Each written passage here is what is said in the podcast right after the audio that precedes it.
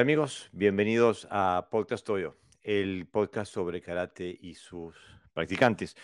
Hoy eh, les traemos un tema que queremos, que creemos que es esencial, que es importantísimo eh, y que mm, quizás es un poco malentendido eh, o no usado en absoluto en, dentro de las grandes masas de, de los karatecas. Para discutir el tema tengo hoy conmigo, como siempre, a José Navarro Sensei. Bienvenido, Sensei. Hola, Jorge. Bueno, aquí estamos de vuelta eh, con un tema eh, que eh, esperemos que aporte a la, a la formación y el entrenamiento y a la motivación de, de los karatecas que nos siguen. Marcelo Salazar Sensei ya nos escribe, nos dice buenas tardes, Sensei Jorge Garibaldi, Sensei Jorge Navarro, saludos de Formosa, Argentina. Marcelo Sensei, saludos, gracias por estar, gracias siempre por, por estar apoyando. Eh, antes de empezar a hablar del tema, quisiera hacer eh, una aclaración, eh, porque utilizamos, utilizamos y utilizaremos, Marcelo dice, por fin pude volver al podcast. Sí, te extrañamos, qué suerte que estés de vuelta. Em, vamos a utilizar mm, conceptos y vamos a utilizar nombres que son eh, específicos del karate y, y, también que son generales y que son específicos de las artes chinas también, y, pero los vamos a utilizar desde el punto de vista metodológico, de lo que significan como metodología. No nos vamos a referir a la concepción específica que cada escuela o cada estilo pueda tener sobre este ejercicio. Eh, eh, así que esperemos que cuando hablamos de Kakie o hablamos de Tui Show hablamos de empuje de manos, eh, la idea no es que cada uno mire dentro de su, eh, de su bolsita de herramientas a ver si es la que tiene en, su bolsita o si es igual a lo que se dice en su escuela, sino que eh, intente entrar en el tema de un, tema de un punto de vista conceptual y metodológico eh, y ver si, si, se puede aplicar o si no se puede aplicar en, dentro de las prácticas que cada escuela tiene. ¿no, ¿No te parece, Sensei? Sí, porque nosotros lo que intentamos hacer ver en nuestra experiencia, como siempre decimos, siempre en nuestra experiencia, no sabemos cómo hacían los diferentes maestros, ni siquiera algunas veces los maestros de nuestra propia escuela, eh, es eh, intentar hacer ver que, que, estos ejercicios son importantes son, eh, y que trabajarlo aporta muchos beneficios a, nuestro sistema. En este caso, como hablamos de karate, al sistema de karate. Eh, yo que he tenido la suerte de practicar eh, lo que se llama kakie, ¿no? el, el clásico kakie de, de, las escuelas okinawenses o japonesas, y también el Tui Show, pues veo muchas similitudes en, conceptualmente hablando. Luego, a la hora de aplicar el ejercicio, hay muchos matices. Pero es que incluso yo que soy practicante de Kenjutsu, como la mayoría de la gente ya sabe, o de sable, hay un ejercicio muy específico que además existe en todas las escuelas de Kenjutsu, que, que no pertenece a una escuela y los demás, no, no, está normatizado ese ejercicio que le llamamos Nagare, nosotros en nuestra escuela le llamamos Nagare, que significa como continuo, donde se trabaja con el sable muy parecido al Tui Show, y tú lo has practicado conmigo, ¿no? Donde yo te hago un movimiento, tú absorbe, me lo devuelve, absorbe. Si no es bien absorbido, se chocan los sables, con lo cual tienes que absorber con el cuerpo, devolverlo. Se, se crea una dinámica muy, muy parecida eh, a lo que sería las manos vacías. Y, y, por eso decimos que, bueno, que el Twitch Show es, eh, es una metodología de trabajo que creemos que, que, creemos que es universal, que no pertenece a ninguna escuela, aunque sí reconocemos que hay escuelas que la han practicado más y que tienen mayor experiencia con este tipo de ejercicio. Justamente, eh, por eso creemos que es una, es, una, es una, una metodología universal eh, que más o menos eh, casi todas las escuelas lo tienen. Ahora, Marcelo Salazar nos escribe, dice, mi origen es en el Shotokan y el Kakie directamente no existe. Em, bueno, yo pienso que eh, no, solamente el Shotokan, yo provengo del Wado y tampoco existe en el Wado. Em, pero eh, originalmente existía en, las, escuelas de base, ¿no? En el karate original, por, así decirlo. Nos escribe Oscar García, buenas noches a todos desde España. Buenas noches, Oscar, gracias por estar. Mario Bordón, Sensei, también está ahí, dice saludos raritos desde YouTube, atento, genial.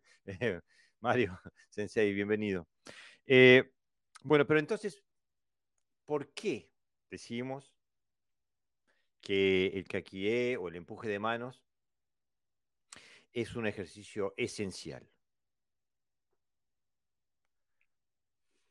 Obviamente por lo que aporta, ¿no? Por lo que aporta. En el caso de, la experiencia que yo tengo dentro de las diferentes prácticas que antes he mencionado, eh, aporta conexión. Es una de las cosas que aporta. ¿Cómo, ¿Cómo, conectas tu cuerpo, tus articulaciones para responder a los diferentes eh, movimientos que hace el oponente? ¿Cómo dirige la fuerza, su fuerza o su energía hacia ti?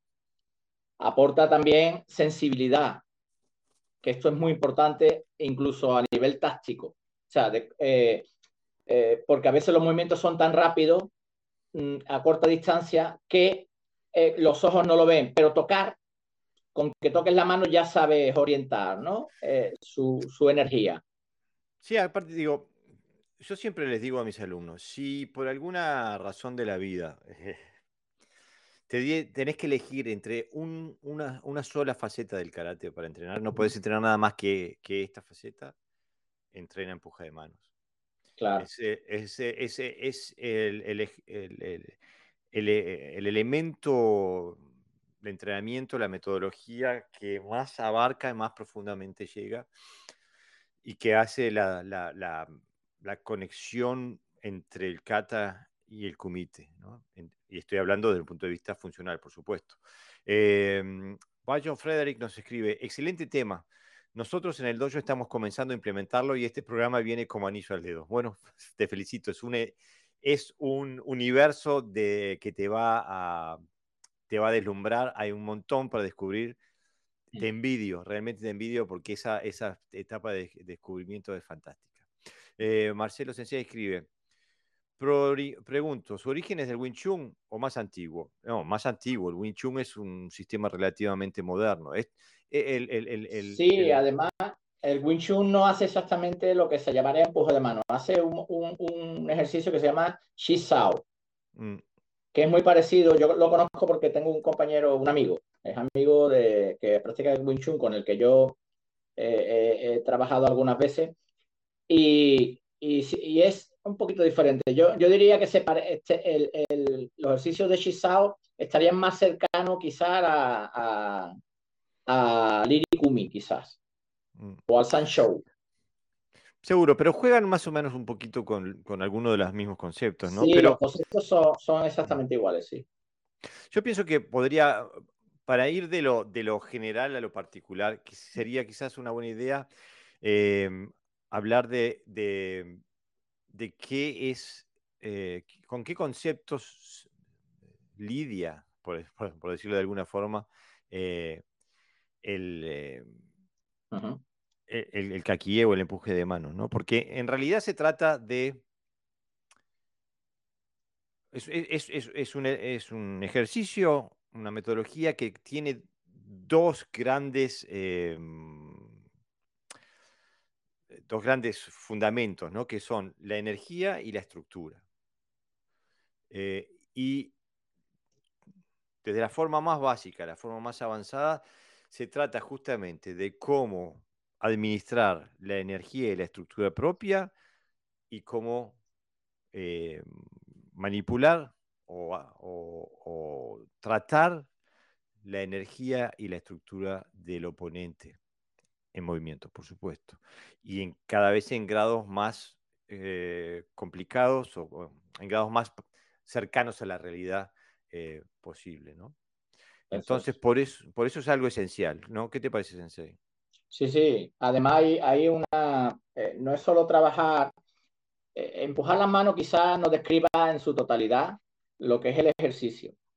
Porque en realidad, mm, la, la, mayoría de la gente principiante cuando habla de empuje de manos se concentra en empujar con las manos. Y no, ni mucho menos. Las manos simplemente son transmisoras o generadores de energía o eh, conductores ¿no? de la energía del oponente. Entonces hay una serie de puntos que se, que se establecen en, en la forma china que son aplicables, como que estamos hablando de principios universales, que son cinco conceptos. El primero es pegar. Pegar se refiere a la colocación de las manos con el otro, puede ser una mano, dos manos, etcétera, etcétera. Y las manos pueden estar colocadas en diferentes zonas, ¿no? Normalmente en las articulaciones. Se suele trabajar en, la muñeca, en el codo o en, en, raras ocasiones, pero también en el hombro. De forma que tú puedas conducir sin esfuerzo, digamos, ¿no? Entonces, una vez que estás pegado, eso sirve para sentir la conexión con el otro y tu conexión propia. Si tus brazos están rígidos, por ejemplo, la conexión que siente con el otro no es correcta porque estás sintiendo tu musculatura. Claro, por eso creo, que vale una, una, una, aclaración ahí. Cuando uh, se está hablando de pegar, de adherir, se está, hablando de, una, de, de, un ejercicio de percepción. Por eso dice que hay, que estar eh, recibiendo información a través de la parte del cuerpo que esté en conexión con el oponente. A eso, eh, nos referimos. Eso es. Entonces, eh, una vez que estamos con esa sensación de estar pegado siempre al oponente, que él se intenta retirar, pero yo siempre mantengo la distancia con él, para eso sirve esa sensación de pegar, me ayuda a establecer una distancia de relación adecuada, que luego eso se puede trasladar al kata o al combate. Porque el otro siempre me va a atacar estando dentro de mi distancia, nunca me va a atacar desde lejos. Bueno, sí, te puede atacar desde lejos, ¿no? Pero eh, eh, cuando te ataca desde lejos porque estamos pensando en deportistas que te pueden hacer un Mawasi o un Ushiro Mawasi, pero cuando se trata de trabajar en la defensa personal, normalmente el otro va a estar cerca de ti y te va y cuando está cerca de ti es cuando te va a golpear. Entonces, eso, esa colocación de los brazos, eh, de estar pegado al otro, te va a dar una relación también espacial, ¿no? Claro, entonces se trata de, de a nivel más básico, se trata de, de, entrenar, eh, de condicionar la mente para aprender a escuchar, para aprender a percibir a través, a través del contacto físico, prescindir de, de, la información visual, porque igual es demasiado lenta.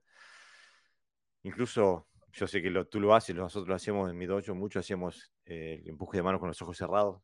Este, eh, ahora, eh, Marcelo Sensei pregunta, pregunto desde la ignorancia total, es algo que quiero aprender a implementar en el dojo también.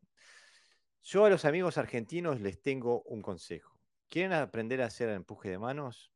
En Argentina hay millones de expertos en, empuje de manos. Son las mujeres, lo digo con, con eh, o sea, las personas que hacen la parte femenina en, la en el baile del tango. Cuando se baila tango, la parte de la mujer es que ella reacciona y se adapta a lo que eh, el varón decide hacer en el tango. Ellas son expertas en el tui show, en el, en el porque justamente ese es, em, esa es la percepción a la que se refería Pepe Sensei, cuando habla de eh, poder percibir la intención energética, estructural, técnica del oponente y adaptarse acorde. Ahora, hay distintas formas de adaptación, que a eso también vamos a centrar. Pero el, nivel más básico es decir, identificar, identificar el vector de energía y adaptarse a él. Eh, eh, dice Marcelo Sensei, dice, vamos a hacer tango entonces. Sí, pero tenés que hacer el rol de la mujer. No, el, no, no tenés que dirigir vos, tenés que dejar que el otro dirija. Un, pequeño detalle antes de seguir, Jorge. Eh, en uno de los talleres que nosotros, que yo he dado en América, eh, he estado leyendo antes sobre, sobre algunos aspectos de ese tipo. En Madrid, eh, cuando trabajamos danza consciente, que lo he referido a alguna otra oportunidad, hacíamos ejercicios donde era llevado y otros ejercicios donde tú conducías. Y entonces, a lo mejor nos poníamos la espalda contra espalda, yo me iba moviendo y el otro tenía que pegarse, o la otra en este caso, Y entonces iba escuchando lo que yo iba, eh, la información que le daba, yendo, me agachaba, me levantaba, iba para adelante y me seguía, ¿no? Todo muy flexible, muy móvil, muy elástico, ¿no? Y aquí entraría con, la, con lo que tú hablas de adherirse, ¿no? De estar adherido a, a los. Y estamos hablando de danza, ¿eh? Exactamente, cuando Jorge dice, dice lo del tango, sabe muy bien lo que está diciendo, que no es simplemente anecdótico.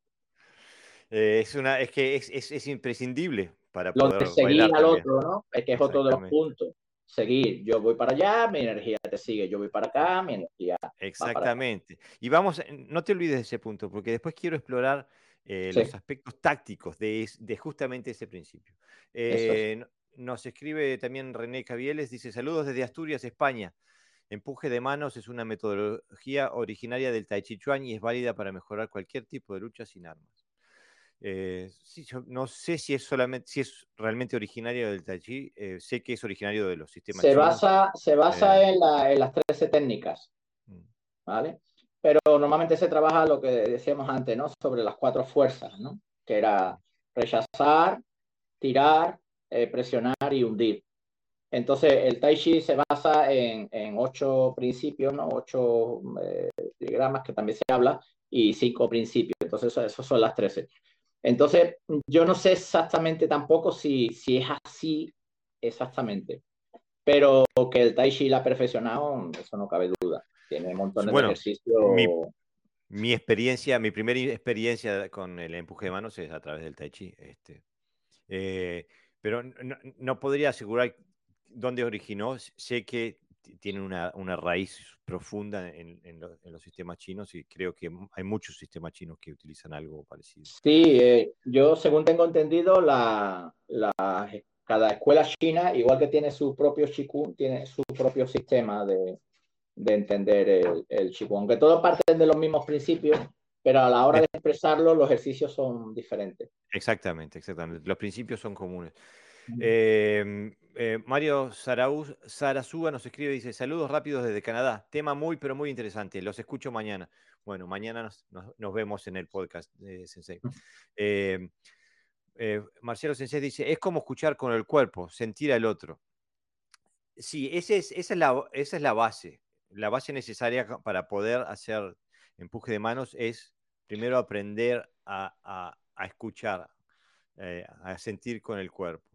Eh, por eso, por ejemplo, el, ejercicio que, que, describía Pepe Sensei sobre, eh, sobre la danza, eh, yo lo hago con los principiantes, hago una versión muchísimo más fácil, de donde los hago poner el, el, haishu, o sea, la, el, antemano, ¿no? la parte anterior de la mano, contra cada uno contra su mano. Y uno dirige y el otro tiene que seguir. ¿no? Y entonces, como decía... Hay un ejercicio que nosotros usamos también, que, que viene del Aikido, que se llama Takudori. Takudori, eh, Taku significa pulpo en, en, japonés. Y entonces uno pone, también le llamamos el lazarillo, ¿no? Pero donde uno pone las palmas sobre las palmas del otro y cierra los ojos y uno dirige. Y entonces eh, va moviendo el, el, los, los, brazos de forma libre y el otro tiene que ir escuchando sin despegarse, usando los mismos principios y después también con desplazamiento. Claro. O sea, pero el, el, con desplazamiento. Pero el, el, lo básico es no despegarse. O sea, que hay que, y ahí eso lleva un poquito de adaptación porque uno tiende a, a, a, a, exagerar el contacto y empieza ya a empujar. O sea que hay, hay que aprender, hay que condicionar a la mente a, a ser perceptiva y a no imponer nada, ¿no? Eh, si, por ejemplo, eh, los principiantes siempre andan cansados en los hombros cuando hacen empuje de mano. ¿Por qué? Porque empujan. Eh, y hay que hacer, en, al nivel de percepción, hay que hacer una clara diferenciación entre el yin y el yang, ¿no? Es un diálogo. Es un diálogo, de Exactamente. Yo, yo, el, ejemplo que yo pongo, si se me permite, cuando explico, sobre todo a los niños, ¿no? Que con los niños lo trabajo bastante porque es un trabajo muy, muy interesante. No lo llevo al terreno marcial, sino al terreno de relación, pero así empezamos. Entonces yo eh, siempre digo, cuando el diálogo es correcto, si yo, eh, eh, si te estoy empujando con fuerza, te estoy gritando. Claro. Entonces, yo te hablo, tú me escuchas y una vez que ya me estás escuchando, que es otro de los puntos a tener en cuenta dentro de, este tipo de ejercicio de empuje de mano.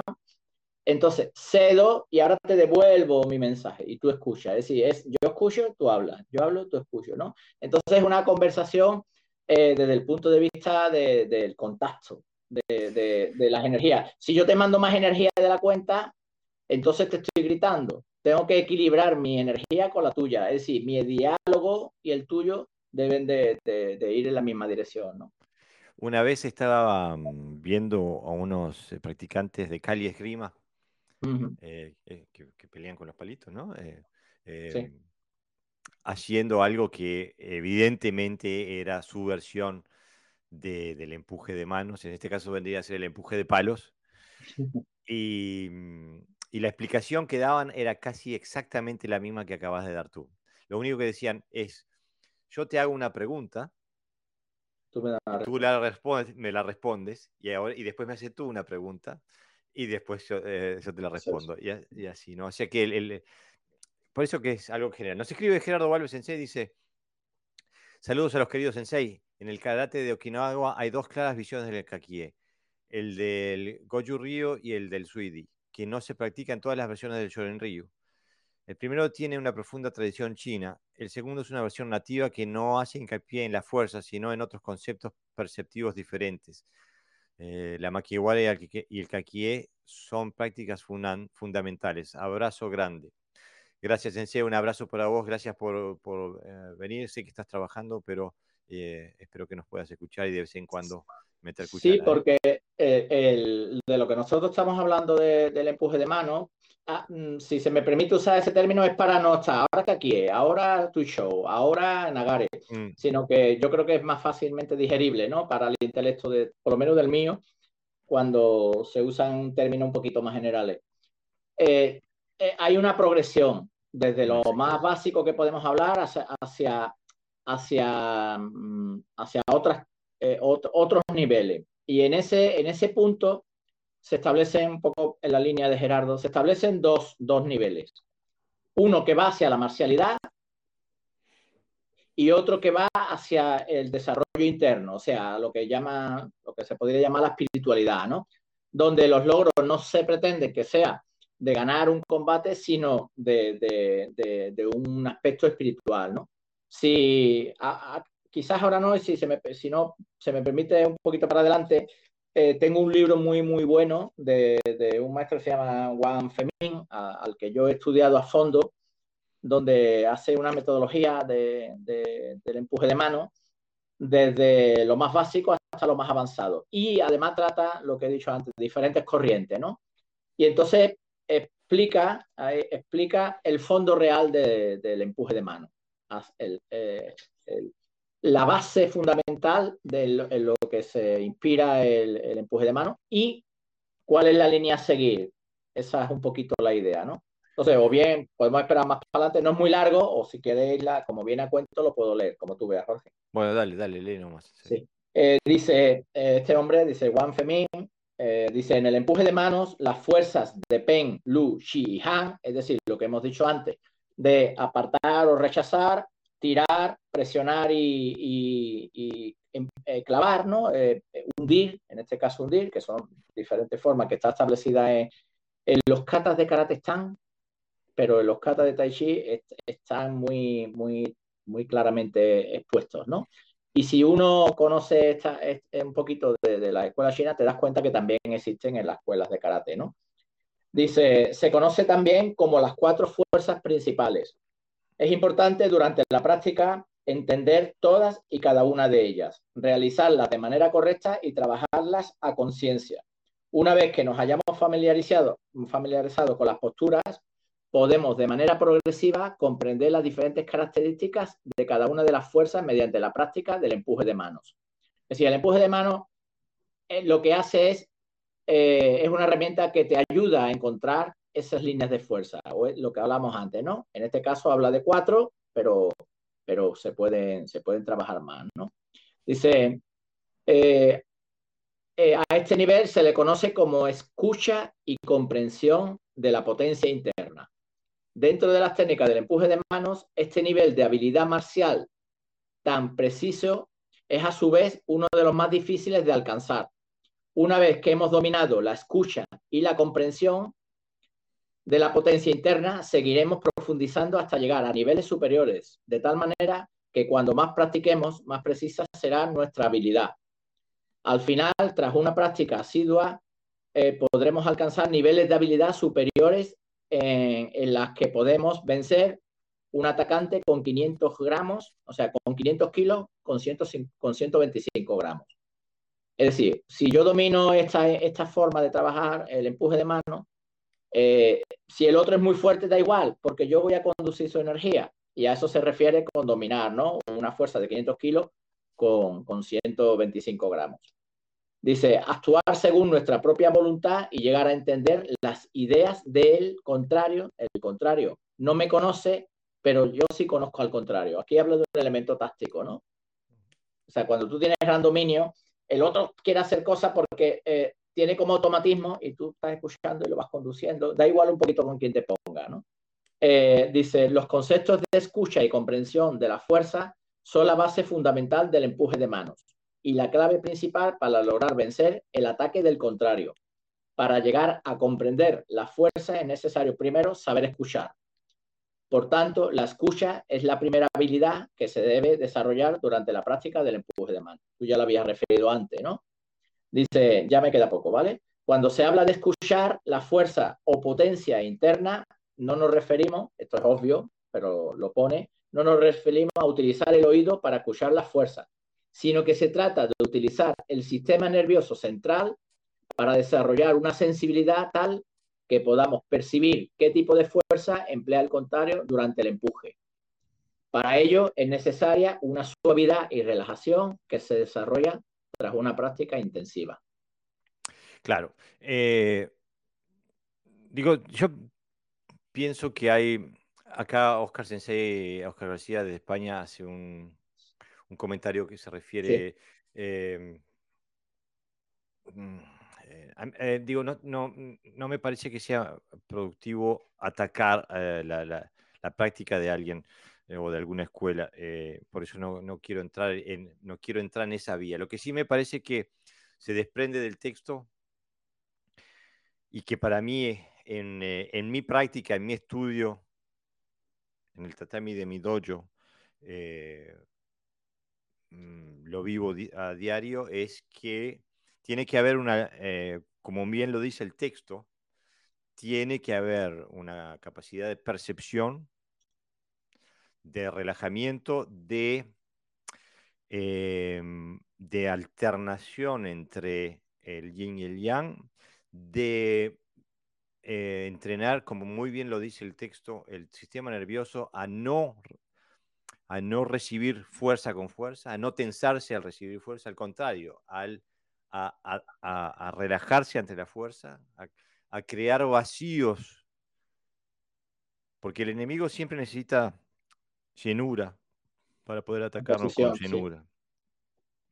Necesita la oposición para poder... Eh, entonces, si uno le brinda vacío donde él necesita llenura, se lo vence. Lo mismo, el enemigo necesita vacíos para crear su llenura.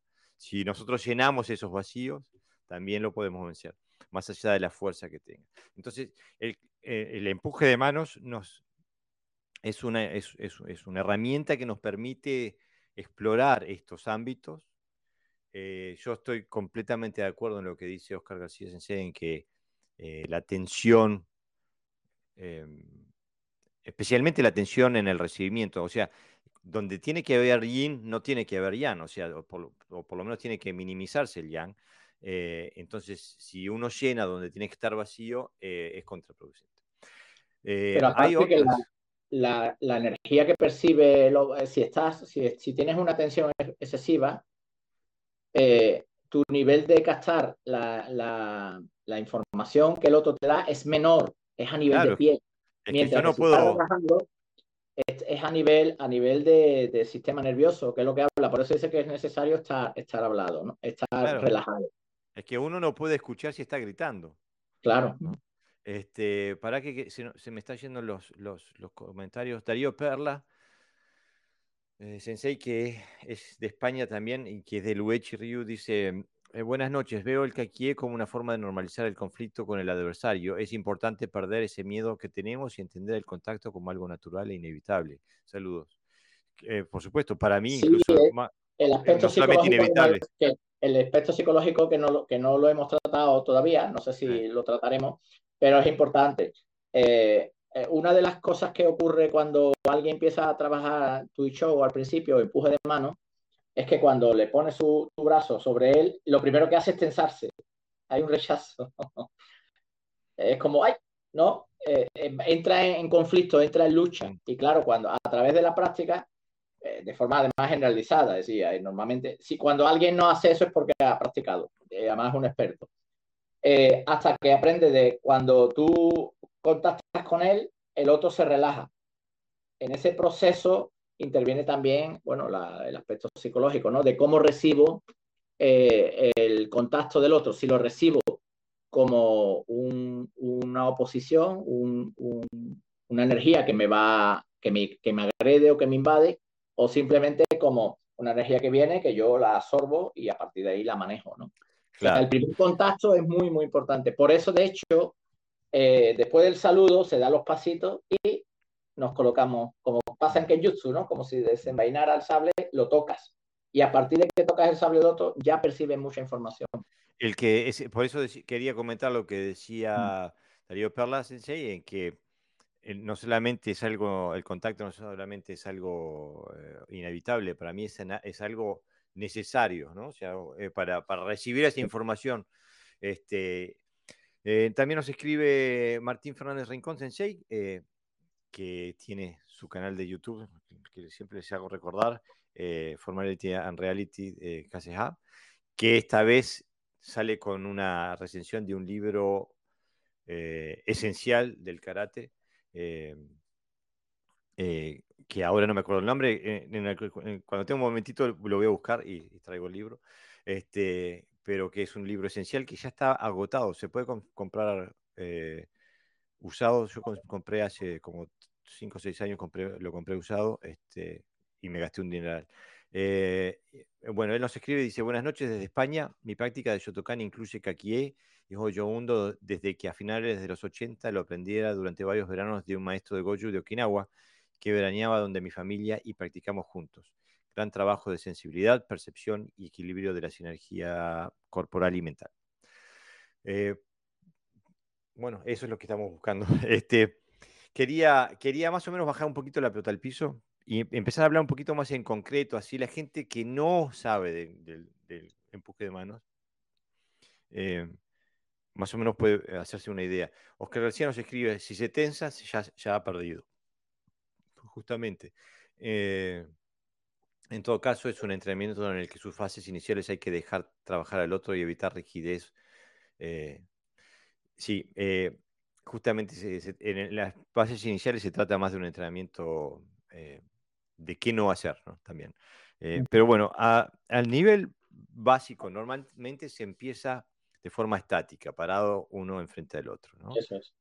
para no tener que, para no darle demasiada información al cerebro con qué trabajar, ¿no? O sea, porque ya hay mucha información para, para manejar al mismo tiempo sí, se, aprende a alinear las articulaciones, con qué parte de la mano se empuja, cómo cambio eh, el movimiento. Ahí, en este caso, eh, yo no conozco en profundidad las escuelas, las escuelas okinawenses, aunque sí he trabajado con gente de Goju también, que creo que, de los estilos de karate son, son pioneros, ¿no?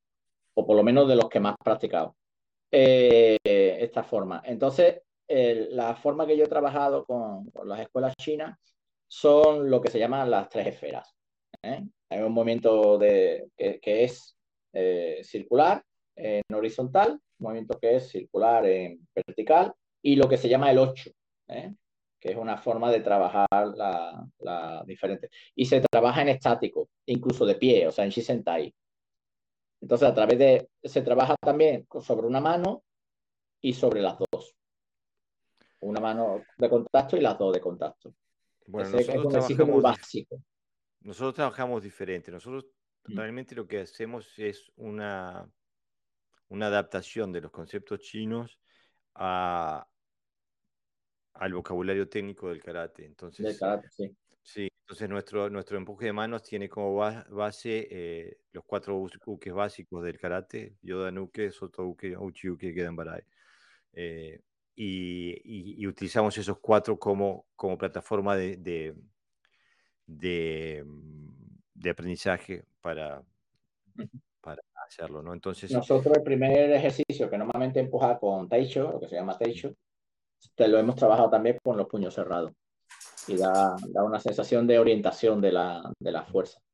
Sí, sí, los, ejercicios, los, los, ejercicios son tan variados como uno quiera que sean. E, eso es lo bueno que tiene, ¿no? Que es una, como que es abierto, es una cosa, no, no es hermética como puede pasar a lo mejor en otro ejercicio, que no, que ahí te puede salir tranquilamente. Si sigue los principios, uh, tiene una gran variedad. Justamente, justamente. Ahora me acaba de escribir eh, Martín Fernández Rincón Sensei para eh, eh, recordarme el nombre del libro. Y el nombre del libro es, le voy a poner aquí un segundito para que puedan, no se lo pierdan, es el, em, se llama Hiden Karate, el Bunkai verdadero para Heian Kata y Nai Hanchi. Se, los, se los recomiendo especialmente a la gente que viene de la tradición de Shotokan, eh, es un libro con mucha información. Eh, yo este libro, hablé de este libro en uno de los podcasts iniciales, en el, en el 1 o en el 2 o en el 3, una cosa así. Este, lo recomiendo de todo corazón porque abre puertas dentro del karate japonés que eh, pueden, si no pueden seguir cerradas. Así que recomiendo que vayan a ver lo que dice Sensei sobre este libro. Este, pero hoy estamos hablando sobre el kaki en el karate, eh, el empuje de manos como metodología esencial. Eh, nos escribe Santiago, dice, buenas tardes estimados, gran tema el kakie. En lo personal, mi sistema es el goju. Existen varios tipos de kakie. Lamentablemente el que hace Morio Gigaona es el que tuvo mayor prensa. Eh, em, Marcelo, te mando el nombre del libro por privado después, ¿ok? No me da la cabeza para hacer tantas cosas a la vez. Este, em, por eso no quería nombrar nombres ni metodologías. Se puede estar más o menos a favor o en contra de, lo que una escuela puede estar haciendo. Eh, eh, lo importante es lo que uno hace, no lo que hagan otros. Así que los, em, los insto a, concentrarse en lo positivo de lo que se hace y las diferencias que, cada uno tenga con una escuela. Em,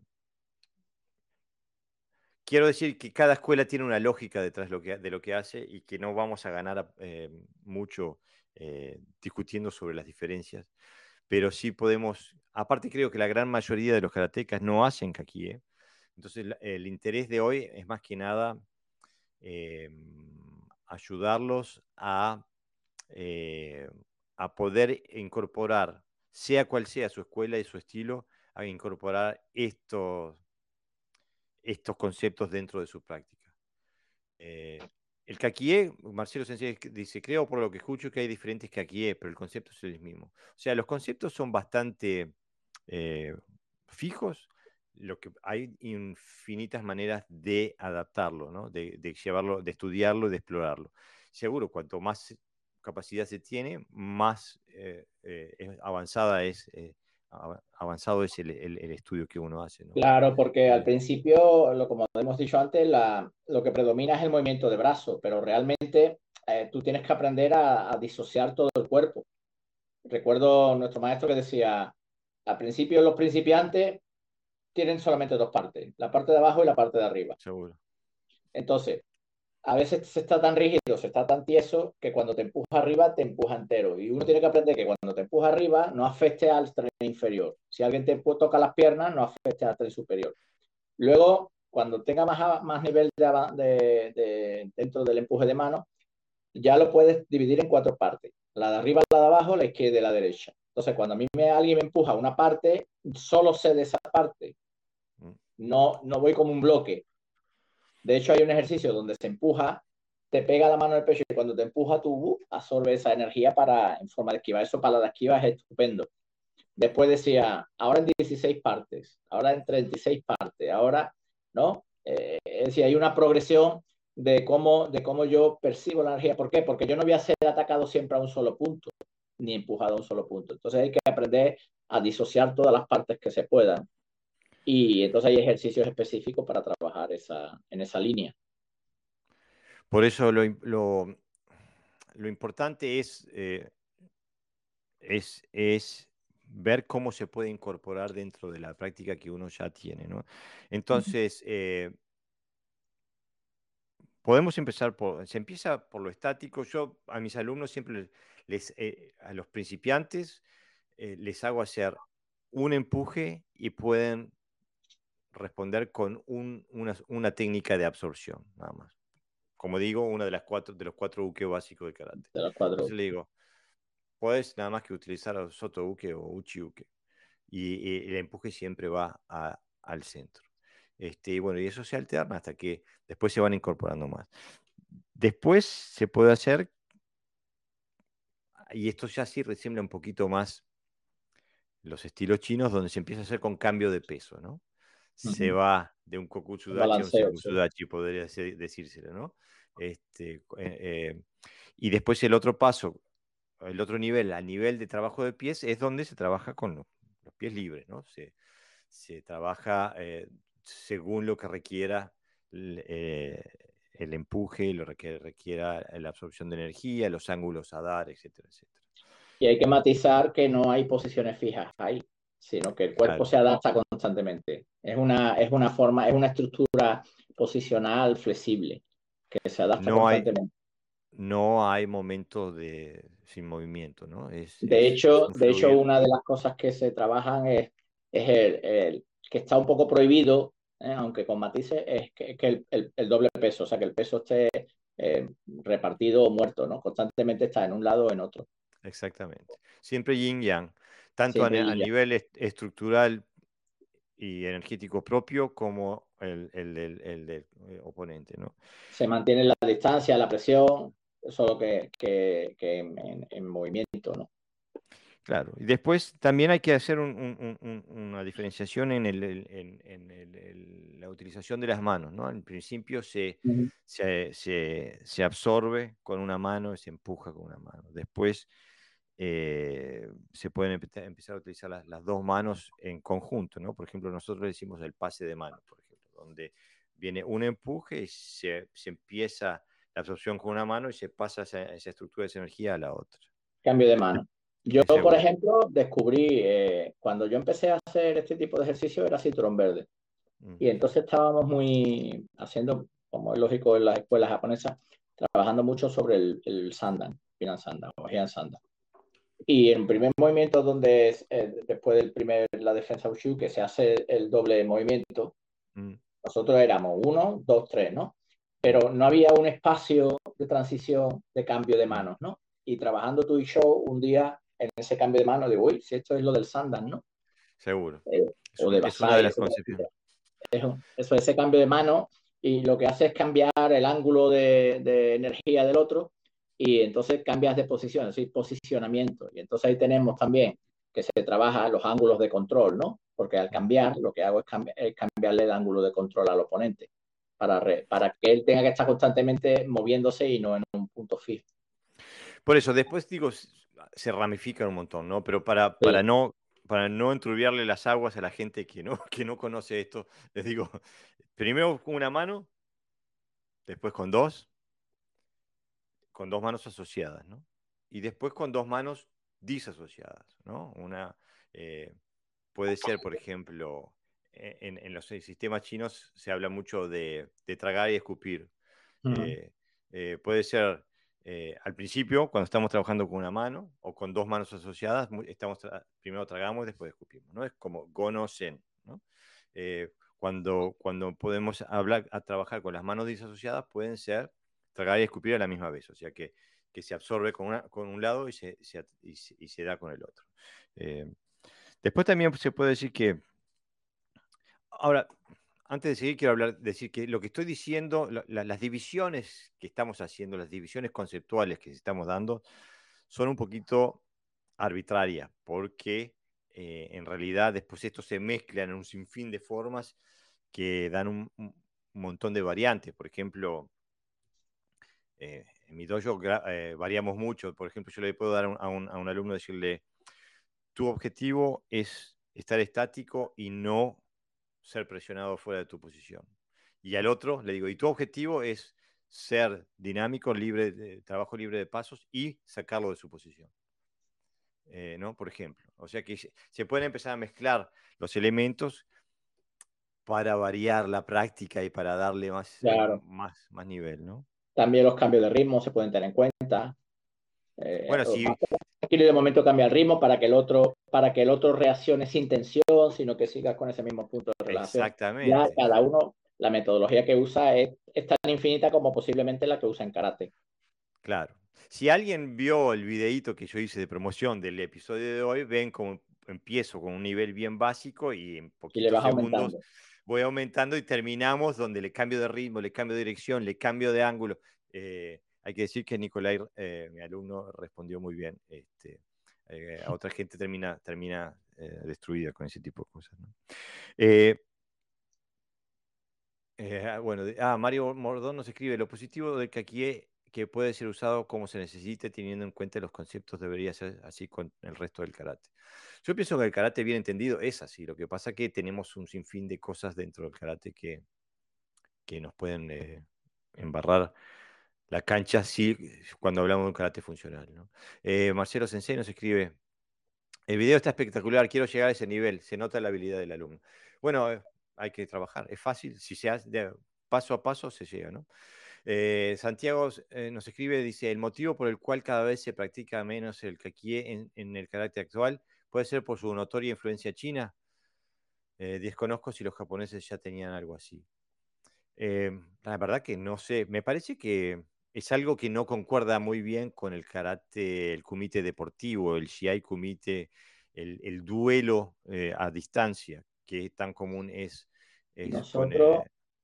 nosotros en Shotokai, cuando yo hacía Shotokai, nosotros practicamos habitualmente Tui Show, pero por una causa casi anecdótica, era porque el, maestro Gami, el fundador de la escuela, el creador de la escuela Shotokai, él visitaba mucho China y practicaba con, maestros chinos porque él decía que, había que buscar el origen de las escuelas de Shorin. Dentro de, la línea Shotokan, lo sabrá los que hacen Shotokan, y Shotokai es igual, están Shorin y Shorei tiene dos líneas. Supuestamente hay dos líneas de, trabajo. Entonces, dentro de la línea eh, Shorin, Shorin es como templo, ¿no? Eh, como que viene de Shorinji, ¿no? Del templo de Xi'an, por lo menos, de los templos Shaolin. Entonces, eh, tenía mucha relación con, había tenido mucha relación con las escuelas, con las escuelas chinas, y entonces los ejercicios de Tui Shou son muy practicados en, en Shotokai pero, y es una escuela japonesa, quiero decir, pero es porque el maestro de Gami practicaba eso por su cuenta. No, no, no creo que sea por el origen chino concretamente que otras escuelas no lo hagan, sino porque cada uno tendrá sus motivos. Porque hoy día se, cada vez hay más gente que lo hace. ¿eh? El aquí lo trabaja más gente. Sí, realmente digo, creo que ni yo ni tú, Sensei, estamos en, somos históricos del karate. Realmente eh, es difícil eh, responder a preguntas sobre cuáles son los orígenes, ¿no? Eh, lo que sí importa es pensar que el karate siempre, históricamente, ha sido un sistema ecléctico, o sea, que ha agarrado lo que ha visto, o sea, las historias de Kuyanku, de Chinto, de Anan, todo eso, nos, nos, dice que los maestros de antaño agarraban lo que funcionaba y lo incorporaban a su práctica. O sea, y creo que, mm, eh, que, esto que estamos hablando hoy, el empuje de manos, es una, es una herramienta que algunas escuelas la usan, otras no, eh, pero, que, pero que es una herramienta de extremada, eh, extremado valor. Es una muy buena herramienta y, se la recomendamos a, todos los karatecas. Ahora, ¿por qué se usa más o menos? Eh, realmente yo, yo, no tengo respuesta eh, y bueno, no sé. Luciano Ubiña nos escribe y dice, buenas tardes, como siempre es un placer escucharlos. Esta práctica de la cual están hablando es como los movimientos que vemos en las películas de un maestro de Wing Chun. Eh, mira, Luciano, lo mejor que puedo hacer es eh, referirte al video que puse hoy, que, es de 30 segundos, lo puedes ver en el Instagram de Podcast Dojo o, en el Instagram de, Sekishin Karate de YouTube, lo puedes ver también en Facebook, de, eh, en mi Facebook personal, em, y te puede dar una idea de qué es lo que estamos hablando. no te me animo a decirte que sí, porque realmente no sé lo que, lo que has visto en películas. Este, así que eh, me refiero a ese, te, mando a ese video que no sea el, mejor del mundo, pero por lo menos para que te des una idea de qué es lo que estamos hablando. Hay que tener en cuenta también que, que si, si te vas a los vídeos que aparecen de los chinos, hay un Taishi, o sea, hay un show también institucionalizado, donde hay una serie de katas que lo practican, papá, lo perfeccionan y demás. Y después hay otro tipo de, de Twitch show un poquito más profundo, donde la línea a seguir eh, mm, casa más con, con, los karatecas, digamos, porque, porque lo como dice Jorge, utiliza, puede utilizar el sistema marcial o el sistema técnico del karate. Mientras que este tipo de kata tan preestablecido tienen, bueno, parte de Tai Chi, es el, es el Tai Chi eh, trabajado en pareja. O sea, hay mucha variedad, hay que buscar un poquito, pero hay, hay información.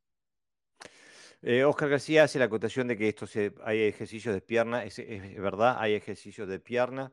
Em, de los cuales yo no soy muy partidario, eh, porque mm, eh, mm, me parece que entregan demasiada estructura. Pero existen ejercicios de pierna dentro del empuje de manos. Hay empuje de piernas también. Dice Marcelo Sensei, dice, esa fue la primera sensación que tuve, que es el otro lado del karate deportivo. El tema es que cada vez entiendo que el karate deportivo enseña muy poco sobre el karate verdadero. Había visto movimientos así, pero siempre pensé que era algo de Kung Fu o Wushu. Hasta que te conocí, Sensei Jorge, y vi tus videos. Pensaba que eso no era del karate. Eh, yo entiendo, entiendo ese pensamiento, eh, pero como digo, el karate es ecléctico. Si sirve, lo usa, y si no sirve, no lo usa.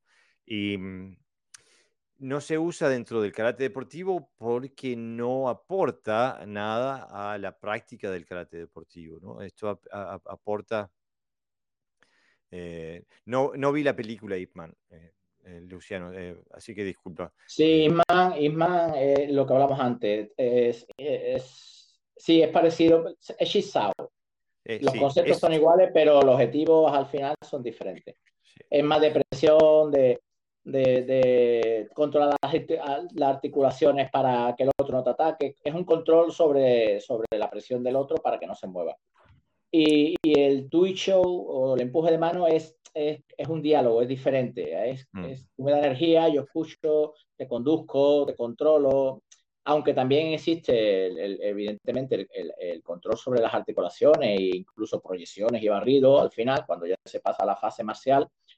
Pero las fases primarias son diferentes. Yo, yo lo sé porque hemos, eh, el, ataque de codo, por ejemplo, cambio de mano y ataque de codos que se utiliza también en algunas escuelas, en algunas formas de, de show preestablecido, eh, aparece mucho más tarde en, el Twitch show, en el que no lo sé si existe esa parte, y, pero aparece muy pronto en el Wing Chun. ¿eh? El Sí, pero eh, mejor digo, no somos practicantes de Wing Chun, así que digo, eh, no, no, queremos entrar en esa, en esa, pero lo que sí es interesante es que durante, desde al principio y durante mucho, mucho, mucho tiempo, el empuje de manos es un ejercicio de cooperación. Eso es importante recordarlo. Estamos brindando energía para que el, compañero trabaje con ella y lo mismo hacemos al recibir. Durante mucho, mucho tiempo es cooperación. Refiriéndome nuevamente al videito que puse hoy, los últimos 5 o 6 segundos verán que no es de cooperación, pero era, intenté en, en 30 segundos hacer una progresión desde la base hasta, hasta una forma más avanzada para mostrar...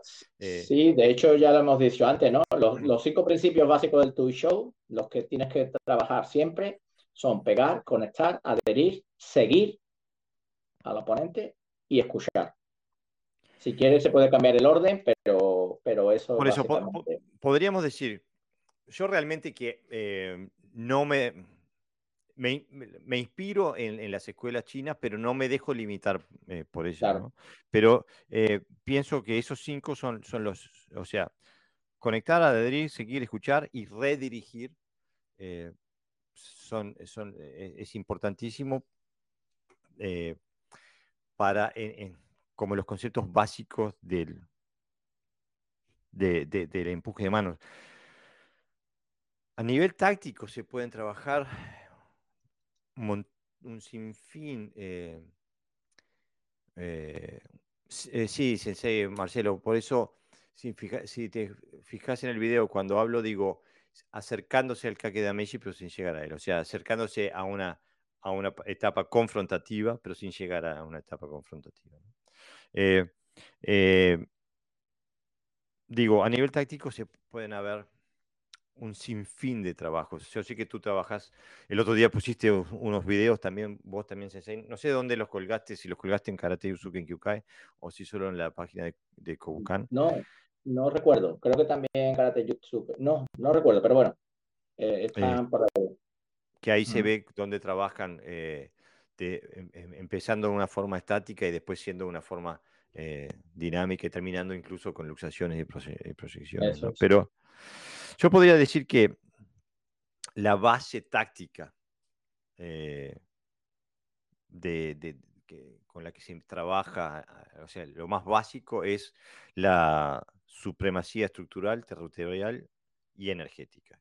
O sea que es preservar mi, estructura y romper la, de, la, del oponente, preservar mi energía y redirigir la del oponente, cuestión que él pierda el control sobre ella, ¿no? Eh, y, eso se puede utilizar, se puede lograr con un sinfín de, de formas. Se puede hacer, a través de las manos, a través de, del trabajo que hablaba Sensei, de, de, de el separar las partes del cuerpo para absorber la energía que te, que te vienen y poder eh, redirigirla. Puede ser a través de, de luxaciones, de lo que sea, mm. ¿no?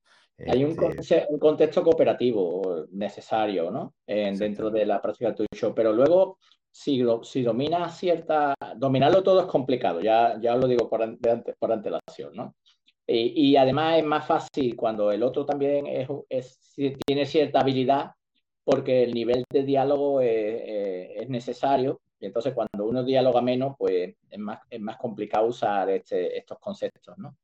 Y entonces la, la, estos elementos son utilizables fuera del contexto puramente del Tui Show. Yo tengo la experiencia, por ejemplo. Claro. Eh, yo eh, en karate lo, me ha pasado.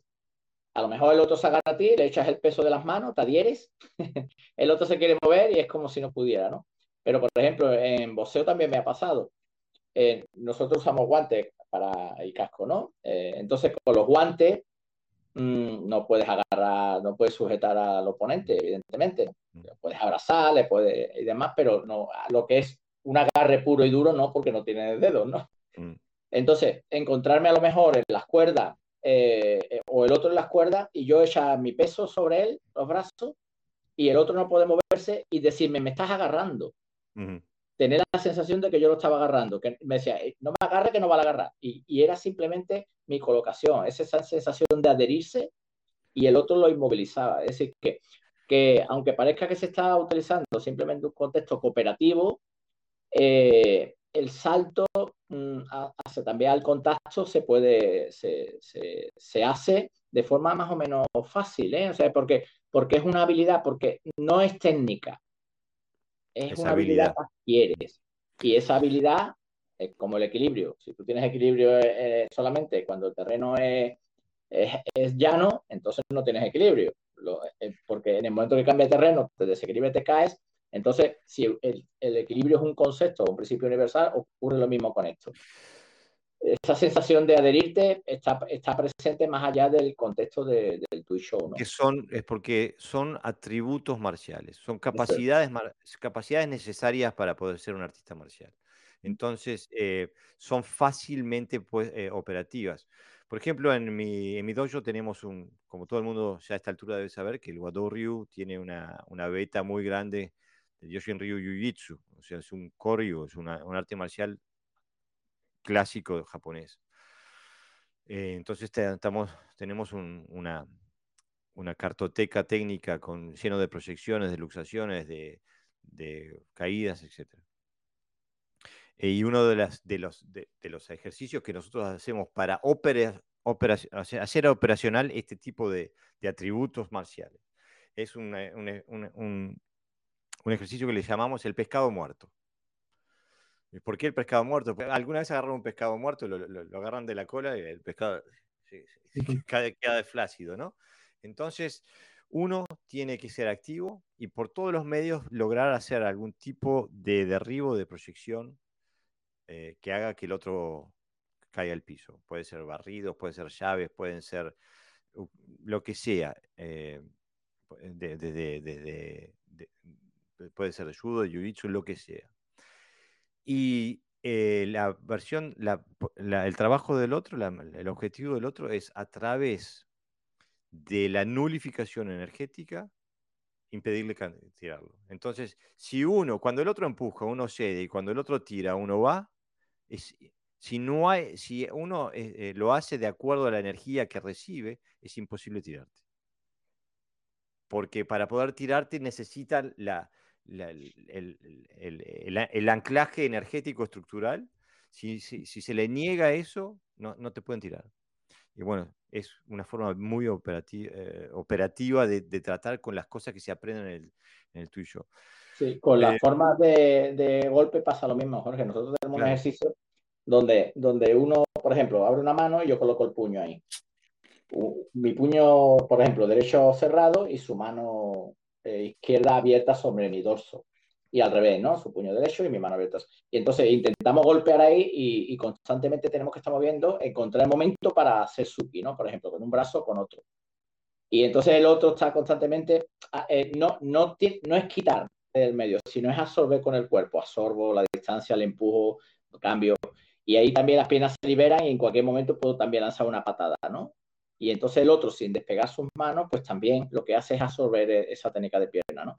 Y es muy, muy interesante porque estás controlando al otro también en, sus atemis, ¿no? No solamente en, el, lo que tú decías de proyecciones. Hay infinidad de ejercicios, infinidad de las, las, ramificaciones operativas, o sea, las capacidades que, que, da eh, eh, el, empuje de manos, o el kakie es, son eh, infinitas eh, y, son directas. O sea que yo eh, exhorto a todo el mundo a empezar a explorar este mundo, este universo, porque les va a dar capacidades tácticas inmediatas. Este, y bueno, se puede trabajar una vez que se tienen las bases.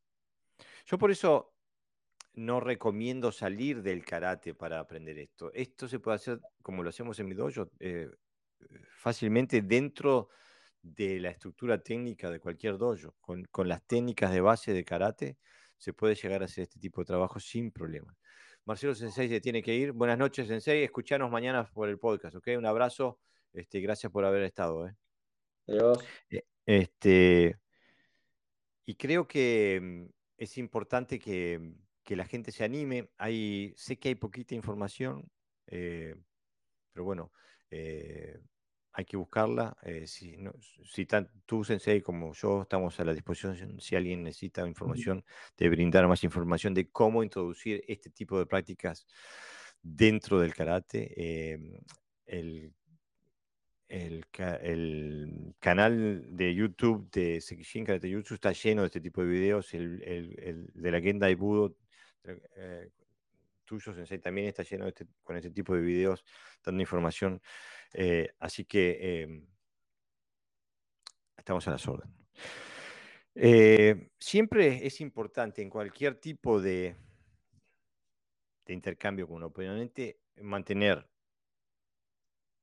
la, integridad estructural propia y de, destruir o por lo menos influir en forma negativa la del contrario. ¿no?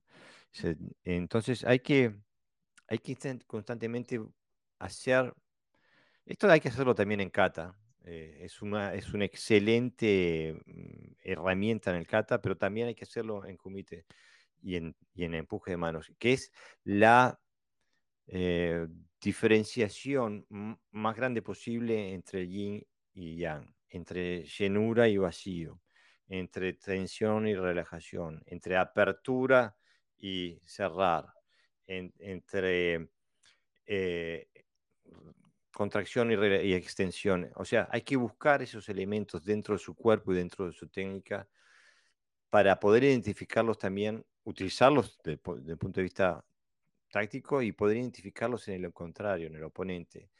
Así en el momento de tener contacto, como decía Pepe se al principio, se recibe esa información eh, este, de forma directa a través de la piel y se puede, se puede eh, decidir eh, pasos a dar de acuerdo a la información recibida. Claro, es una, una es tener la capacidad de cambiar, ¿no? De, estar, de cambiar el estado de nuestro cuerpo. De, estamos de momento siempre con la idea de, de, llevar la iniciativa, ¿no? Parece que la lleva el otro, nosotros nos adaptamos y la cambiamos. Entonces, esa, esa, eh, eh, ese movimiento elástico interno de, eh, de, lo que percibimos a través del otro es simplemente reconvertirlo para, para devolvérselo de forma, de forma elástica o no elástica. Al final uno puede hacer una, puede ser de forma elástica o, hacer un, golpe en ese momento duro y volver otra vez a relajarse. Y eso está presente en los katas.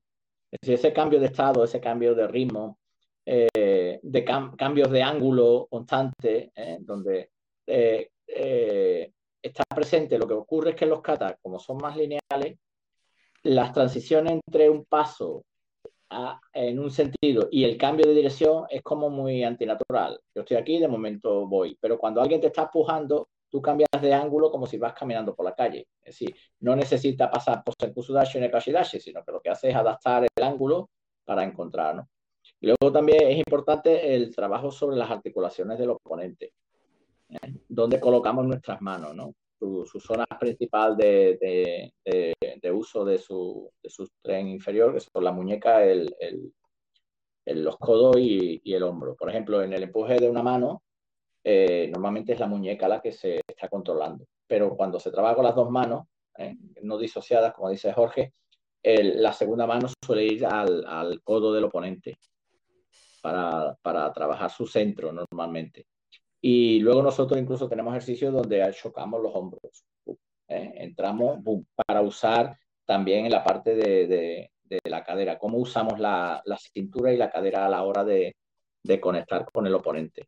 Es súper, es, súper interesante. Y casi siempre eh,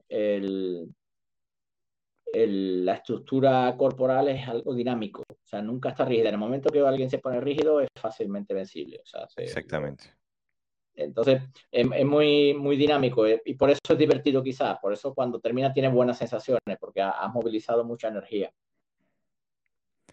Claro, lo que hay que, una observación que hay que hacer nuevamente, no, no me interesa eh, nombrar escuelas y estilos que practiquen distintas formas de hacerlo. Pero desde mi perspectiva, lo que es importantísimo también, ya que es algo que hacemos de forma repetitiva, el empuje de manos tiene que ser una parte integral eh, diaria. En mi, en, dojo, eh, el empuje de manos se hace todos los días. Todos los días se hace empuje de manos. Por lo tanto, los principios que estamos entrenando se están engranando nuestro sistema, se están haciendo eh, una segunda naturaleza, por, decirlo, por así decirlo. Por lo tanto, es, es, importantísimo, es vital que eh, nuestras prácticas de empuje de manos no quiebren, no rompan con principios tácticos. ¿Y a qué me refiero? Es, por ejemplo, si yo recibo energía de forma que mi estructura eh, interna se vea disminuida, estoy entrenando, estoy internalizando ese tipo de reacción. Y entonces lo, lo, que estoy haciendo es estoy entrenando a ser vencido, estoy entrenando a que cada vez que mi oponente me invade, yo entrego mi estructura. Eh, por eso es importantísimo siempre tener los dos parámetros básicos en mente, estructura y energía. Nunca entregar la estructura, nunca eh, eh, encontrar la, energía de frente. Mm. Entonces, y lo digo porque sé que hay prácticas de, de empuje de manos donde se entrega la estructura y se intenta salir de ella a fuerza de músculo. Eh, eh, pero para mí, ya en primera instancia, entregar mi, estructura ya es algo que, estoy internalizando, porque haciendo empuje de mano lo llevo a hacer cientos y cientos y cientos de veces por semana. Eh, estoy aprendiendo, estoy internalizando una capacidad de perder. hay, que, hay que internalizar la capacidad de nunca entregar la estructura y siempre y siempre adaptarse a la, energía también. Un ejemplo claro. porque siempre que se habla de, adaptarse a la energía uno piensa defensivamente, pero también puede ser ofensivo. Una, historia. Yo hice Jiu-Jitsu eh, cuando era tercer dan, eh, fui a entrenar Jiu-Jitsu para comprender mi propio sistema mejor. Em, estuve entrenando, ahí eh, largo tiempo hasta que un día el sensei de ahí, que era campeón de Dinamarca de, de judo, me dice de hacer randori. Eh, y bueno, yo no tenía la gran experiencia de Randori, pero sí tenía gran experiencia en hacer empuje de manos. Em, y bueno, empezamos a hacer Randori. A mí no me daba la técnica como para atacarlo, especialmente a un, judoka em, experimentado. Y bueno, al final em, me rasgó el, el gui de, arriba abajo, así que seguimos sin gui. La cosa era hasta que alguien se entregue. Eh, y en un momento, bueno, me, tengo, ya tenía un esquince de, mano, de, la muñeca, un esquince en el tobillo también, así que estaba la, cosa venía pesada. Y en su momento le gané la espalda y eh, le fui a hacer una estrangulación. Cuando hago esto, él me intenta intenta resistir con su mano, sacarme el brazo. Y en vez de yo pelear para, para esforzar eso, fui con su fuerza y lo único que hice fue cambiar de, cambiar de brazos y hacerle la misma llave, pero del otro lado. Y, y lo puse a dormir. No porque yo fuera un, cra en, el judo o en randori, simplemente porque apliqué los principios que me dio el empuje de manos en un contexto al cual yo no estaba acostumbrado. Pero yo sabía que, eso que el empuje de manos era es en cualquier tipo de, de, altercados, los principios que rigen el empuje de manos son los que me, van a permitir prevalecer, eh, y sea como el ejemplo que da eh, Pepe Sensei sobre el boxeo, sea sobre el judo, el jiu-jitsu, sea donde sea, siendo, utilizando estos principios, eh, se puede sobrevivir. Hay una máxima que habla sobre seguir el camino natural de la energía. Y entonces cuando una fuerza viene en un sentido, yo le acompaño. Pero si una fuerza viene en un sentido y yo le quiero devolver forzadamente y gana uso, más fuerte.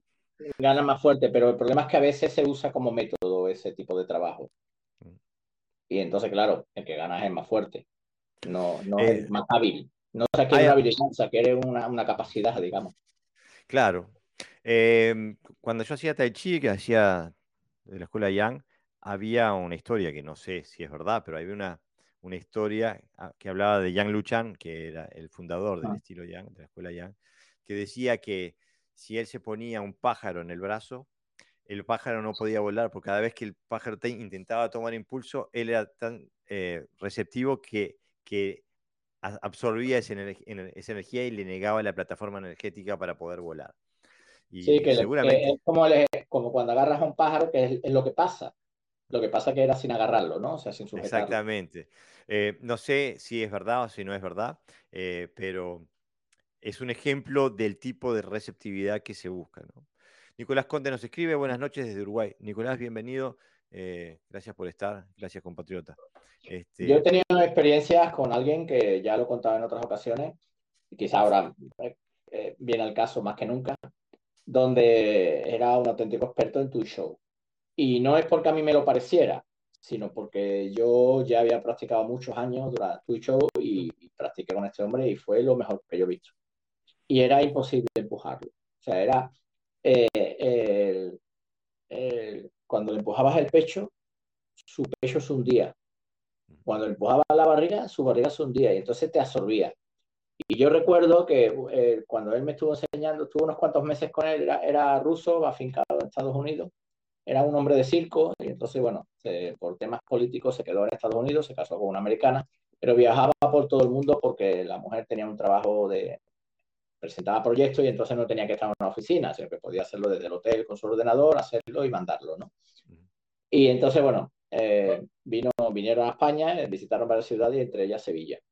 Y entonces nos vio en el parque de entrenar y se acercó y se presentó y bueno, yo encantado, ¿no? Que practicara con nosotros.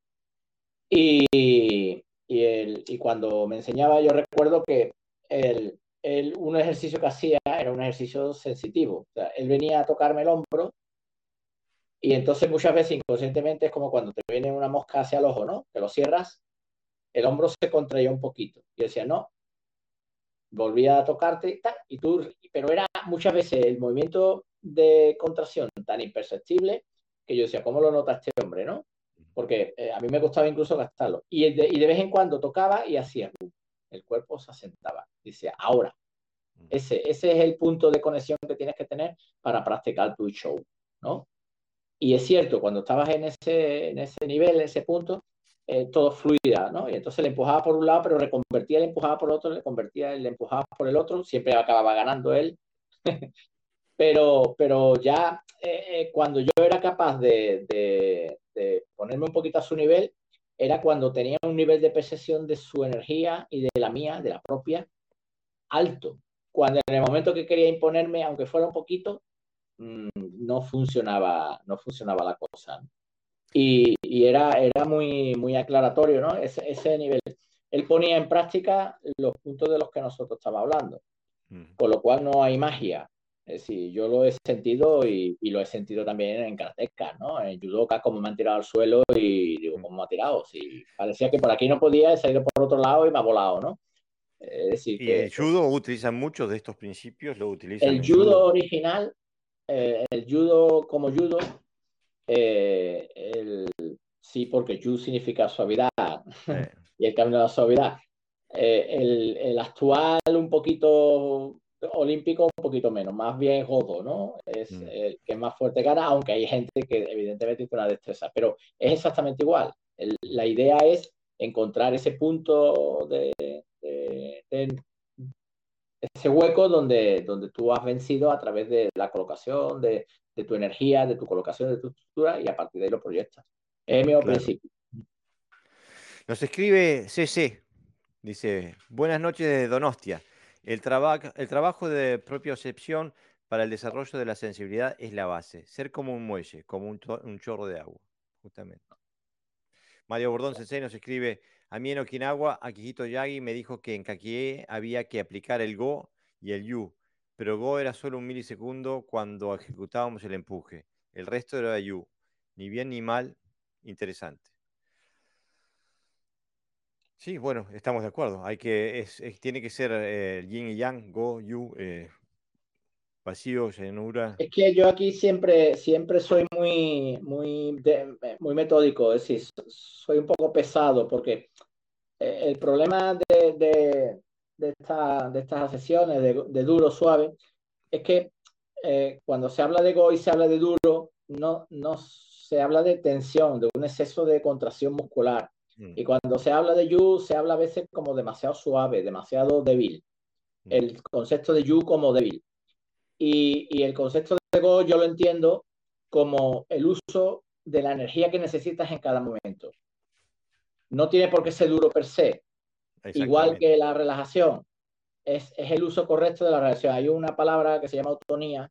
Hay un libro que se llama de autonía, la conciencia por el movimiento, que, que cualquiera que lo lea está, hablando del método de Goju, de, de, Goju no como estilo, sino como concepto. Y entonces, eh, en, eh, usar dureza o suavidad eh, dentro de la práctica del empuje de mano, no, no creo que sea un método que te, que te aporte, más bien que te puede confundir. Porque tú vas a usar la energía que necesitas en cada momento dependiendo de, de, lo, de, de, lo, que te mande el oponente, lo que te mande el compañero. Eh, yo siempre pongo un ejemplo, ¿no? Yo tengo una jarra, ahora que aquí hace calor en Sevilla, pero no, no sé si en todos lados, estamos en verano todavía. Entonces tenemos las típicas jarras de cerveza que Jorge conoce, que, que donde entra mínimo medio litro, ¿no? No me de Chávez, Sensei, no me de Chávez. no, digo, la conoce porque has estado aquí. La has podido ver en, la, en los Entonces, si yo, si yo sujeto una, una barra, una jarra, perdón, vacía, yo voy a usar un, un, una tensión o un nivel de, de, energía adecuado al peso de esa jarra. Si yo esa jarra la coloco debajo del grifo y la abro y empieza a llenarse, mi, mi músculo, mi cuerpo va ahí usando más energía porque si no se me caería. Mm. Voy a ir adaptando mi tensión muscular a lo que me va demandando, va pesando más y yo voy tensando. Y si es al revés, si yo abro un huequecito en esa jarra y estoy, imagina que tengo una fuerza determinada porque pesa un kilo, una jarra así. Y ahora la, abro un agujerito y se va vaciando y yo quiero mantener sí o sí ese nivel de tensión cuando la jarra se va vaciando, no tiene ningún sentido. Lo que voy haciendo es relajar, relajar, relajar, relajar. Es decir, hay una adaptación de mi cuerpo a la necesidad de, en este caso, a la función que me manda el oponente. Ah, eh, eso es lo que yo interpreto por duro o por suave, no tanto fuerte y flexible. No sé si se me entiende. Te entiendo perfectamente, Sensei. Eh, y eso, te lo proporciona el, el empuje de mano, insiste sobre eso. No es técnica, es eso, es sensibilidad, es, es poner el cuerpo a disposición, ¿no? Claro, aparte, es importante. Eh, lo que pasa es que el karate en general eh, eh, tiene la dolencia del excesivo go, ¿no? Mm. Más allá de, estilos, de escuelas, muchas veces dolemos de, abusar de la, fuerza dura. Entonces, cuando alguien dice mm, tensión, eh, por ejemplo, Nicolás Conde nos escribe, así lo practicamos en el Goju Ryu Shodokan, tensión al 40%, así nos dicen como aproximación es Yu. En el segundo final, al 100% es Go, y enseguida vuelta al Yu.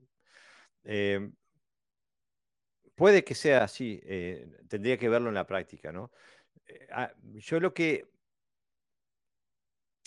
eh, no sé cómo decirlo, no quiero herir sensibilidades de nadie, pero desde mi perspectiva personal, no definiría em, porcentajes, por ejemplo. Eh, definiría necesidades. Si se, necesita un 2% de, de, de, dureza, es lo que uso. Si necesita el 80%, es lo que uso. O sea, lo que define cuál es la dureza y cuál es la, blandura, cuál es la, llenura y cuál es el vacío, es, la relación con el oponente, es lo que está pasando en ese, en ese instante. Hacerlo de forma arbitraria, eh, eh, externa a lo que está pasando, em, creo que puede llegar a entorpecer la comprensión de lo que, de lo que se puede sacar del, ejercicio. ¿no? Eh, si, si, lo decimos, lo mismo, por ejemplo, hablamos, por ejemplo, hoy hablamos de que el trabajo de piernas es fluido, que no se, no se para en una definición, ah, ahora estoy en Sengu Sudachi, después estoy en, en Shikodachi, después estoy en Koku Sudachi, después estoy en Naifan Chidachi, o lo que sea, ¿no? Sino que se fluye de una a otra, de, eh, y nunca hay una, una definición externa, decir, pero, ah, ahora tenés que estar en Senku Sudachi. Eh, sino que es la energía y la estructura, la llenura del vacío. Eso es, es un fluir, es un flujo que va y viene, que sube y que baja. Y, y el, el, ponerle una definición externa sería como congelarlo en el tiempo, ¿no? Sería como decir, acá. y congelarlo es, es, relativo porque el concepto del 40% para uno o contra uno no es el mismo que para otro. ¿Pero el 40% de qué? ¿Mío o de...? Claro. Entonces, eh, aquí rompe un poquito el principio, eh, los principios de los conceptos de los que hablábamos, ¿no? Del uso de las cuatro energías o del concepto de, de pegarse, conectarse, adherirse, seguir. Nunca se habla eh, de, de, esa idea de escuchar, la, la, base principal, de escuchar y comprender, ¿no? ¿Qué, ¿Qué, energía te manda el otro? Que son la base. Yo escucho la energía y la conduzco. es una cuestión sensitiva más que, más que porcentual que como método a lo mejor para, para al revés también, ¿eh? Hay gente que hace tu show que parece que está cazando mariposa. Claro. hay un exceso de... Eh, igual que los karatecas tenemos la costumbre de sentirnos fuertes y, y, hacer demasiado go, la gente que no tiene una experiencia marcial, cuando hace tu show, es demasiado débil.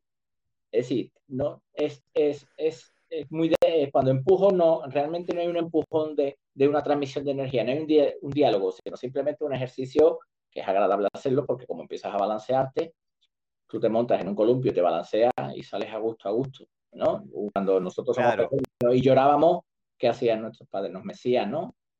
Es decir, nos tranquilizaba a través de meses. Por eso la gente sale bien, porque, porque eh, apacigua la mente. Pero el nivel de energía, de intención, no, no la usan bien esa persona que tiene un defecto de...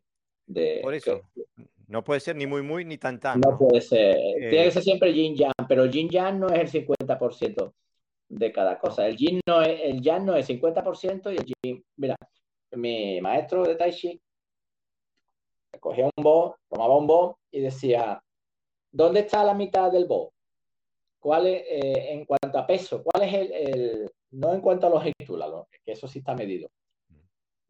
¿Qué tiene más peso? La parte izquierda o la derecha, todo el mundo. Pues el dedo en el centro y ponía el dedo en el centro se desequilibraba, se desequilibraba hacia la izquierda a lo mejor, o al revés, se desequilibraba hacia la derecha. Y entonces se iba reajustando la mano o el dedo hasta que tomaba el punto justo que el voz se equilibraba. Mm. Y a lo mejor aquí era muy largo y aquí más fino. Mm. Y sin embargo, tomaba otro voz, otro voz, hacía lo mismo y donde ponía el dedo para equilibrarlo era diferente. Claro. Entonces, dando un ejemplo de que el yin y el yang eh, no, es, no es un concepto absoluto tampoco, lo sabemos, pero a veces lo olvidamos. En este en este, en este intercambio, digo, eh, eh, lo, que, lo que es la, cuál es el, el, el, intercambio entre yin y yang es, es, algo que pertenece al universo entre esas dos personas, ¿no? Lo que se está pasando ahí. Nicolás Conde escribe, y por eso decía, no quiero herir sensibilidades y no quiero eh, eh, que nadie se sienta mal o que su escuela es insuficiente. O sea, no. Lo que pasa es que somos todos estudiantes en esta. Él escribe, eh, perdonen mi torpeza al intentar explicar. Es difícil de explicar que aquí en palabras. Además, yo soy muy principiante, pero sí es adaptativo a la situación. Por eso rotamos entre compañeros cuando lo hacemos. por eso digo, todas las escuelas tienen una lógica todas las escuelas que lo practican. Tienen una lógica de por qué lo hacen como lo hacen. Y no estamos nosotros aquí para criticar a ninguna, porque aparte no conocemos la lógica de por qué hacen como lo hacen.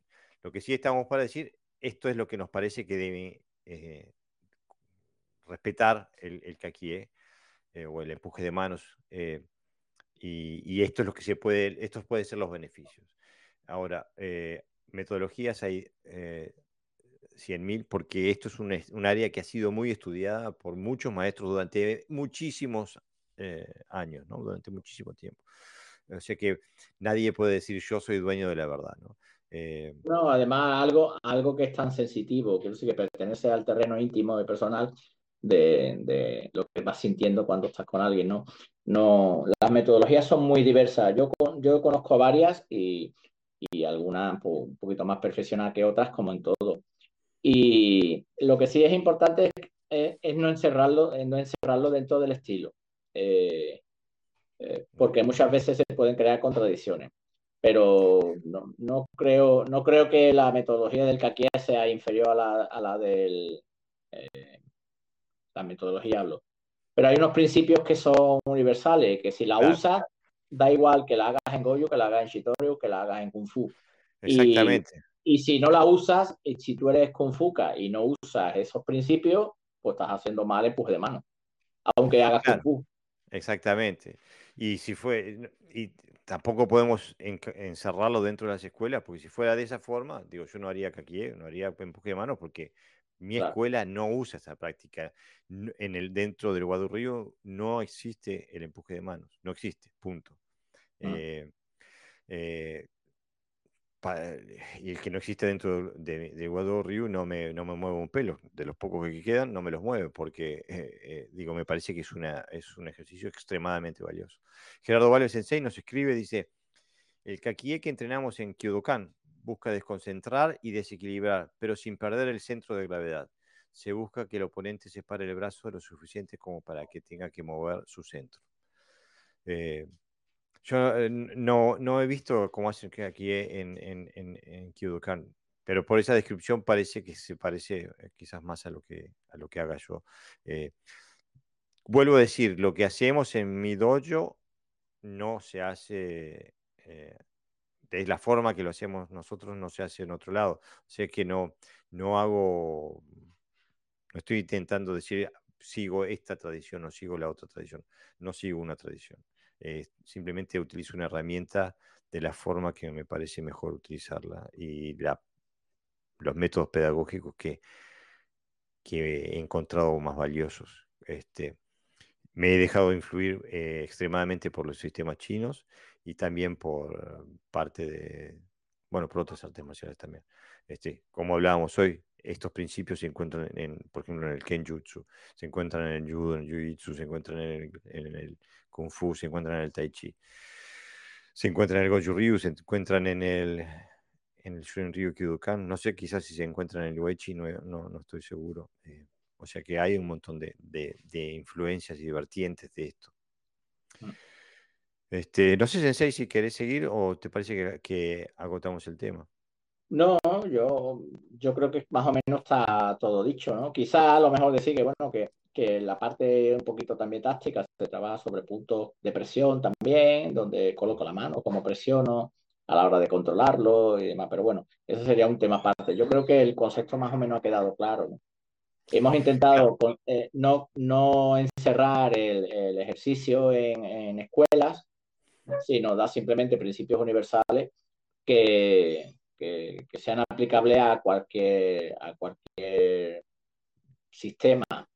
Eh, consideramos que, es un, que, que muchas veces el, el, las, las, escuelas, los sistemas se otorgan, se otorgan como el patrimonio de algo, por ejemplo, la escuela china. El Tai Chi es el que realmente hace bien tu show, por ejemplo, por poner un ejemplo, ¿no?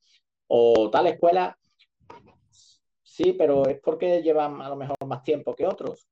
Simplemente la, en el momento que tú empiezas a aplicarlo, las conclusiones que das son las mismas. Y yo lo sé porque he practicado con gente de karate eh, empuje de mano y he practicado con gente de kung fu empuje de mano. Y entonces la clave está en los principios, en el uso de los principios. En la metodología, claro. En la metodología y no en el sistema. Lo que yo no quiero dejar que se vaya la audiencia sin escuchar es que esto es perfectamente practicable dentro del karate, mm. más allá de la escuela, más allá de los estilos, y que es perfectamente practicable en, una, en un estilo de karate que no, lo que, no lo haya, que no lo tenga en su currículum. Igual es perfectamente practicable. Si hay gente que quiere empezar a estudiar de esto dentro de su, de su sistema, sin que esto sea parte de su sistema, necesita ayuda para empezar, que me contacte a mí, que te contacte a ti, Sensei, y con eh, alegría los, los empujamos en la dirección correcta para que puedan empezar a explorar esto dentro del sistema técnico que ya tienen, porque esto no va basado en la técnica, esto es perfectamente factible dentro del Shotokan, dentro del Shito Ryu, dentro del Goju Ryu, dentro del Kyokushinkai, esto es factible en todas las escuelas. Yo, yo, aquí, yo doy clases de Tai Chi y doy clases de Karate y yo enseño el, el a ambos, o sea, el empuje de mano a ambos, con matices diferentes. ¿Dónde están los matices? Lo que dice Jorge, ¿no? Que uno se incluye un poquito más en el sistema que hace y el otro, pues, en el otro. Y además, no, no solo no resta o quita, sino que proporciona muchos conceptos que luego eh, es una ventana más que se abre para ver todo lo que hay en el mundo del kata o en el mundo del karate en general. Exactamente, Lo que pasa que, que, que bueno, que, que no todas las escuelas lo practican porque buscan otras cosas. Y, entonces, bueno, ahí eh, no solo, el, no solo el empuje de mano, hay otras cosas que, por ejemplo, hay escuelas que no practican armas, por ejemplo, que también aporta mucho, mucha información. Eh, eh, y, entonces, ¿por qué no se practica? Bueno, pues la, por tradición, por simplemente por... decisiones del fundador. Decisiones del fundador o, de los... o ignorancia del fundador. Pero, pero eso no significa que nosotros no la, no la tengamos que, incorporar a nuestra práctica, porque al fin y al cabo eh, es, una, es, la práctica debe ser personal. Y, y hay herramientas que a lo mejor son más, más dudosas, pero el, empuje de mano es, es, es una experiencia eh, muy, muy, muy buena y sobre todo porque, el, ya digo, a mí me abrió desde muy pronto, ¿eh? Porque muchas veces, bueno, yo hago tu show dentro de 30 años, ya iré. No, no, no. Desde muy pronto te da información bastante, bastante buena para, para que, que te, te, obliga a comprender casi desde el principio, ¿no? Por eso, este, esto es eh, una práctica que da muchos frutos eh, y que aporta la capacidad operativa del karateca, por eso es importantísima. Julio Aguilera nos escribe, gracias a ambos. Nicolás Conde nos escribe, es una muy buena práctica, sin duda. Gracias a todos, gracias Julio, este, gracias Nicolás, gracias Gerardo, eh, gracias a todos los que escribieron, a, todos los, a toda la audiencia que nos sigue en vivo en este momento y a todos aquellos que nos van a escuchar en audio cuando publiquemos el podcast mañana. No se olviden de suscribirse a nuestro podcast en su plataforma donde escuchan este podcast o si no, seguirnos en nuestro canal de YouTube o en nuestra página de Facebook. Bueno, eso ha sido todo por hoy, Sensei, y bueno, seguimos en camino. Hasta la próxima. Adiós.